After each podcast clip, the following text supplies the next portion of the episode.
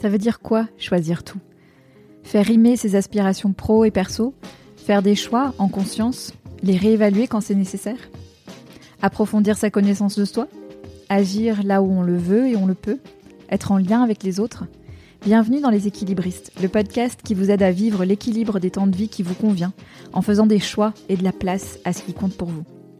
J'invite à mon micro des femmes, des hommes, des experts. Ensemble, on parle de ces sujets millefeuilles, connaissance de soi, carrière, famille. À la fin de ces conversations, vous aurez réfléchi, ri, pris du recul et surtout, vous aurez envie de vous mettre en action pour construire la recette qui vous convient. Je m'appelle Sandra Fiodo et je suis la fondatrice de Conscious Cultures, une société de conseil et de coaching qui vise à promouvoir une meilleure intégration des domaines de vie pour que carrière et vie personnelle se construisent ensemble, en harmonie. Si vous aimez les équilibristes, pensez à vous inscrire à ma lettre, numéro d'équilibriste, que j'envoie deux fois par mois pour partager réflexions, anecdotes et ressources sur les sujets que nous abordons dans le podcast. Le lien pour vous inscrire est dans les notes de cet épisode. Merci de votre écoute. Je me réjouis de faire avancer ces sujets avec vous. Bonjour mes chers équilibristes, comment allez-vous? Je suis très contente de vous retrouver cette semaine pour un épisode, un nouvel épisode euh, basé sur une tribune que j'ai écrite qui aborde cette fois-ci un sujet qui intéressera particulièrement les parents ou les gens qui ont des enfants dans leur entourage. La parentalité, c'est un sujet qui était, j'ai l'impression qu'il est un peu délaissé ce sujet, mais euh, qui est quand même beaucoup au cœur de ce que je veux raconter dans Les équilibristes. Euh, le, sous-titre, un temps, c'était euh, Les équilibristes, histoire de parents qui jonglent joyeusement. Maintenant, la parentalité, c'est moins le focus, mais c'est quand même un sujet qui m'intéresse beaucoup. Je suis moi-même mère, c'est aussi le point de départ de ce podcast. Donc voilà, tout ça pour dire que j'avais envie de remettre quelques sujets parentalité un peu plus, euh, un en avant, dont cette tribune que j'ai écrite récemment, encore une fois pour Welcome to the Jungle, sur cette notion d'équilibre vie pro-vie dès l'enfance, euh, intitulée Équilibre vie pro-vie perso, pourquoi il faut l'enseigner dès l'enfance. Dans cet euh, épisode, j'aimerais bien revenir sur cette tribune, je vais vous la lire, comme dans l'épisode de la semaine dernière, et je voudrais en développer certains points que le format tribune permet pas toujours de développer, mais qui me semblent intéressants, ou des choses que j'ai vu, écouté, euh, entendu par la suite. Alors je vous la lis. L'équilibre des temps de vie est un sujet dont on parle beaucoup ces dernières années, et c'est pas moi qui vais m'en plaindre. La pandémie et ses conséquences ont eu le grand mérite de pousser cette réflexion chez beaucoup d'humains à travers le monde. À quoi ai-je envie d'employer mes précieuses ressources de temps, d'énergie, d'attention? On le voit très nettement en France, pays contradictoire qui jongle entre sa fierté des 35 heures et le terrible règne du présentéisme. Ces interrogations sont celles d'adultes. Mais et si tout partait de beaucoup plus tôt, de nos enfances? De quelle manière notre manière de concevoir l'école, le temps d'apprentissage, les contraintes horaires et les devoirs à faire, versus tous les autres pans de nos vies, influe sur notre manière d'envisager, l'équilibre vie pro-vie perso? L'occasion de se rendre compte que cet équilibre n'est pas qu'une question d'allocation de ressources de temps et d'attention, mais aussi la manière dont on se définit, par notre métier ou par autre chose, et la manière dont on aborde le travail, pénible ou enthousiasmant. Les jeunes Français travaillent beaucoup. Trop? Faisons un peu les comptes. C'est prouvé. Les jeunes Français et Françaises travaillent plus d'heures que la moyenne européenne sur l'ensemble de leur scolarité. Environ 9000 heures versus 7700 heures en moyenne. Ils ont les vacances qui reviennent le plus fréquemment, deux semaines de congé toutes les sept semaines en moyenne, et le moins de jours de classe au primaire et au collège, 162 jours environ contre 170 à 190 dans les autres pays européens. Résultat, des journées longues, 6 heures par jour au primaire en France versus 4,2 heures par jour en Europe, laissant peu de place aux loisirs et au repos et imposant un rythme soutenu. Sans compter des heures de garderie et d'études, le matin et le soir, qui permettent d'aligner les journées d'école sur les journées de travail des parents.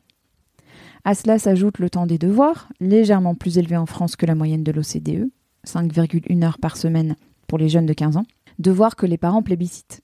Gare à l'enseignant qui ose en donner peu, ou pas. Les devoirs restent synonymes chez nous d'investissement dans la scolarité et de gage de réussite scolaire. C'est un débat intéressant, mais c'est pas le sujet, et nous n'y entrerons pas ici. Résultat bis, un niveau de stress élevé des enfants français. Ça ressemble beaucoup à nos rythmes de français adultes. Et difficile ici de ne pas penser à la vidéo du docteur en neurosciences Albert Moukébert qui explique si bien l'absurdité de travailler intensément toute l'année pour s'écrouler ensuite en vacances. Une composante de leurs jeunes identités. Dès l'enfance en France, on classe, on note. Beaucoup. avec le risque que les enfants apprennent à se définir par cela, ou que les acquis plus difficiles à mesurer et pourtant fondamentaux dans la vie courante, les fameux soft skills, ne passent en arrière-plan. Par exemple, le fait de s'investir dans autre chose que le travail scolaire n'est pas spécialement encouragé ou valorisé en France. A contrario, aux États-Unis, par exemple, aucune chance d'entrer dans une université prestigieuse sans démontrer une forme d'excellence dans l'engagement associatif, dans un sport ou dans des projets entrepreneuriaux. Sans porter de jugement de valeur sur un système qui serait mieux qu'un autre, le bénéfice de valoriser autre chose que les résultats en maths se traduit par l'encouragement implicite à investir d'autres pans de sa vie que la scolarité, et ce dès le plus jeune âge. Une bonne habitude à prendre pour éviter, à l'âge adulte, de répondre par son intitulé de poste quand on nous demande ce que l'on fait, entre guillemets, dans la vie. Même si la place du travail dans la vie des Français a beaucoup reculé en 30 ans, en 2021 le travail est très important pour 24% d'entre eux versus 60% d'entre eux en 1990, le travail reste une composante identitaire très forte chez les Français par rapport à leurs voisins européens. Une question de mentalité et de culture. Dans la sensation d'équilibre vie pro-vie perso, il y a un paramètre important, beaucoup plus difficile à quantifier. L'esprit dans lequel on fait les choses. La mentalité avec laquelle on aborde un sujet, la manière dont on l'approche. Je pense par exemple au plaisir d'apprendre, au plaisir de travailler, dont on parle si peu. Je dois dire que je suis un peu biaisée. J'ai intégré le système scolaire français à l'âge de 10 ans et découvert avec perplexité qu'en France, le matin, on disait travaille bien ou sois sage aux enfants. Aux États-Unis, où je venais de passer 5 ans à l'école, on disait enjoy, have fun. 30 ans plus tard, ça n'a pas beaucoup changé. Un décalage immense qui en dit long. L'école en France, c'est lieu de l'apprentissage descendant. Les enquêtes PISA, pour Program for International Student Assessment de l'OCDE évoque, je cite, la difficulté des élèves français à mobiliser leurs connaissances et à exercer leur esprit critique pour affronter des situations qui sortent des habitudes du travail scolaire. C'est flagrant dans les amphis des études supérieures. Les étudiants français n'ont jamais de questions, alors que leurs collègues étrangers bombardent les profs de contre-exemples et d'idées différentes. Quel rapport avec l'équilibre vie pro-vie perso? L'équilibre se nourrit de la possibilité de trouver du plaisir, y compris dans le labeur, dans l'apprentissage, dans le travail. Il se nourrit aussi du sentiment d'avoir prise sur son vécu. Rendre les apprentissages aussi ludiques que possible, par exemple, sans considérer que ça les rend moins sérieux ou valables, peut réduire la pression qui s'exerce sur les enfants et leur donner le goût de l'effort, important dans la vie, sans celui de la souffrance. Laisser les enfants être des enfants, en somme. En cette rentrée scolaire, l'invitation pourrait être celle-ci résister à la tentation de mettre sur les épaules de nos enfants la même pression qui a été mise sur les nôtres. Ne pas les inscrire à toutes les options et autres cours de rattrapage en tous sens. Et ne pas les valoriser que lorsqu'ils ramènent des bonnes notes à la maison. Pour s'aider, il est utile de se rappeler une chose. Dans leur développement, nos enfants ont un besoin primordial de loisirs sans enjeu, de repos, d'ennui même. Et le message que nous leur passons, volontairement ou pas, celui de la place et de la valeur du temps dit non productif dans leur quotidien. Une réflexion un peu philo à nous appliquer nous-mêmes pour cette rentrée? Il y a quelques points sur lesquels j'aimerais revenir et que j'aimerais développer. La première chose, c'est une forme de nuance euh, pour dire que l'idée, c'est pas d'idéaliser un modèle plutôt qu'un autre. Les reproches, entre guillemets, que je fais au système français de ne valoriser les enfants qu'à travers les notes, je l'entends aussi dans quantité d'autres pays, y compris les États-Unis, qui est un pays où euh, la pression de réussite à l'école se transmet finalement dans autre chose, mais dans la pression de faire des activités prestigieuses, des activités qui, entre guillemets, rapportent des points pour les universités euh, auxquelles on les destine par la suite. La pression, elle se décale sur autre chose. Euh, mon propos n'est pas de dire qu'il y a un pays qui a tout compris par rapport aux autres. Même chose sur le tu fais quoi dans la vie. C'est très intéressant. j'ai cette double culture, donc je lis beaucoup, beaucoup de choses aussi euh, venant des États-Unis. Et ce, reproche de dire que à l'âge adulte, à la question tu fais quoi dans la vie, on se définit par son travail. Ça, je l'entends, je le lis aussi beaucoup côté euh, côté américain euh, et qui eux trouvent que en France, euh, on a sacrément tout compris parce qu'on a les 35 heures, parce qu'on a le droit à la déconnexion. Donc voilà, on a tout, on voit toujours les autres cultures sous un prisme idéalisé tant qu'on n'est pas dedans. Donc mon propos n'est pas de dire qu'il y a un modèle parfait, pas du tout. Je voudrais revenir sur deux choses qui me paraissent vraiment importantes ici. La première chose, c'est la notion de plaisir et le côté ludique des apprentissages qui se transmet ensuite, qui se manifeste ensuite dans un côté ludique au travail. C'est fou à quel point le, côté ludique a pas sa place. Ou alors si dans des séminaires qu'on fait une fois par an et où euh, le pitch à l'agence qui organise le, le séminaire, c'est vraiment il faut que ce soit fun. Mais voilà, le fun, comment est-ce qu'on l'intègre au quotidien? Je voulais partager avec vous des souvenirs d'enfance que j'ai sur l'apprentissage de la lecture. Quand j'ai appris à lire, J'étais euh, aux États-Unis donc, euh, et on avait un calendrier où tous les soirs on devait lire un petit peu, mais alors dans des situations euh, rigolotes. Donc par exemple, on devait lire un livre sur la mer ou sur la natation, on devait le lire dans la baignoire ou dans la douche. on devait lire des livres de la collection Curious George, qui est un, une série de livres, l'histoire d'un petit singe qui s'appelle George. Je crois que je crois que ça existe en France, George le Curieux ou quelque chose dans ce style, mais Bref, il fallait qu'on lise des petits livres Curious George en mangeant une banane. Et ainsi de suite. Et tous les soirs, il y avait une occasion de s'amuser en apprenant à lire. Donc il n'y avait pas du tout le côté je bute sur les syllabes, je bute sur les lettres, oh là là, j'y arrive pas, mais plus euh, oh là là, qu'est-ce que c'est drôle, qu'est-ce qu'on va encore faire de rigolo ce soir. Euh, et, j'ai l'impression, alors là aussi je suis biaisée, j'ai l'expérience de mes enfants et les expériences des enfants autour de moi. On a fait énormément de progrès, mais il y a quand même encore ce biais culturel en France de si c'est si c'est trop ludique, alors ce n'est pas sérieux. Alors l'apprentissage peut pas être euh, ancré, solide, durable. Et ça, ça me semble être un biais tout à fait euh, tout à fait dommageable autant pour les enfants que pour ce qu'ils vont ensuite intégrer comme idée que si c'est fun, c'est louche. En gros, je schématise. Et ce que je trouve encore plus intéressant, c'est comment est-ce qu'on peut amener cette notion de plaisir et cette notion de, de fun dans des choses qui par définition, ne le sont pas forcément. Euh, et donc de les amener à se dire deux choses apparemment contradictoires peuvent être vraies. Il y, a du plaisir dans les responsabilités. Il y a du plaisir dans le fait de persévérer même quand c'est difficile. Cet apprentissage-là, il est hyper important. La deuxième chose sur laquelle j'aimerais revenir, c'est cette notion de temps de repos et de temps non productif. Quand on est adulte, en 2023, je n'ai pas été adulte en 1960 ni en 1980, mais en tout cas en 2023, il y a toujours quelque chose à faire. Les listes sont sans fin, absolument sans fin. Et les outils digitaux accentuent le côté infini de nos tâches, de choses à faire. Il y a toujours un groupe WhatsApp auquel vous n'avez pas répondu. Il y a toujours des emails qui sont non lus. Une des clés, à mon sens, aujourd'hui, d'une espèce de sérénité psychique, c'est de faire la paix avec le fait que les choses resteront non lues, non faites, et d'être à l'aise avec ça. Ça, c'est un autre débat pour une autre fois.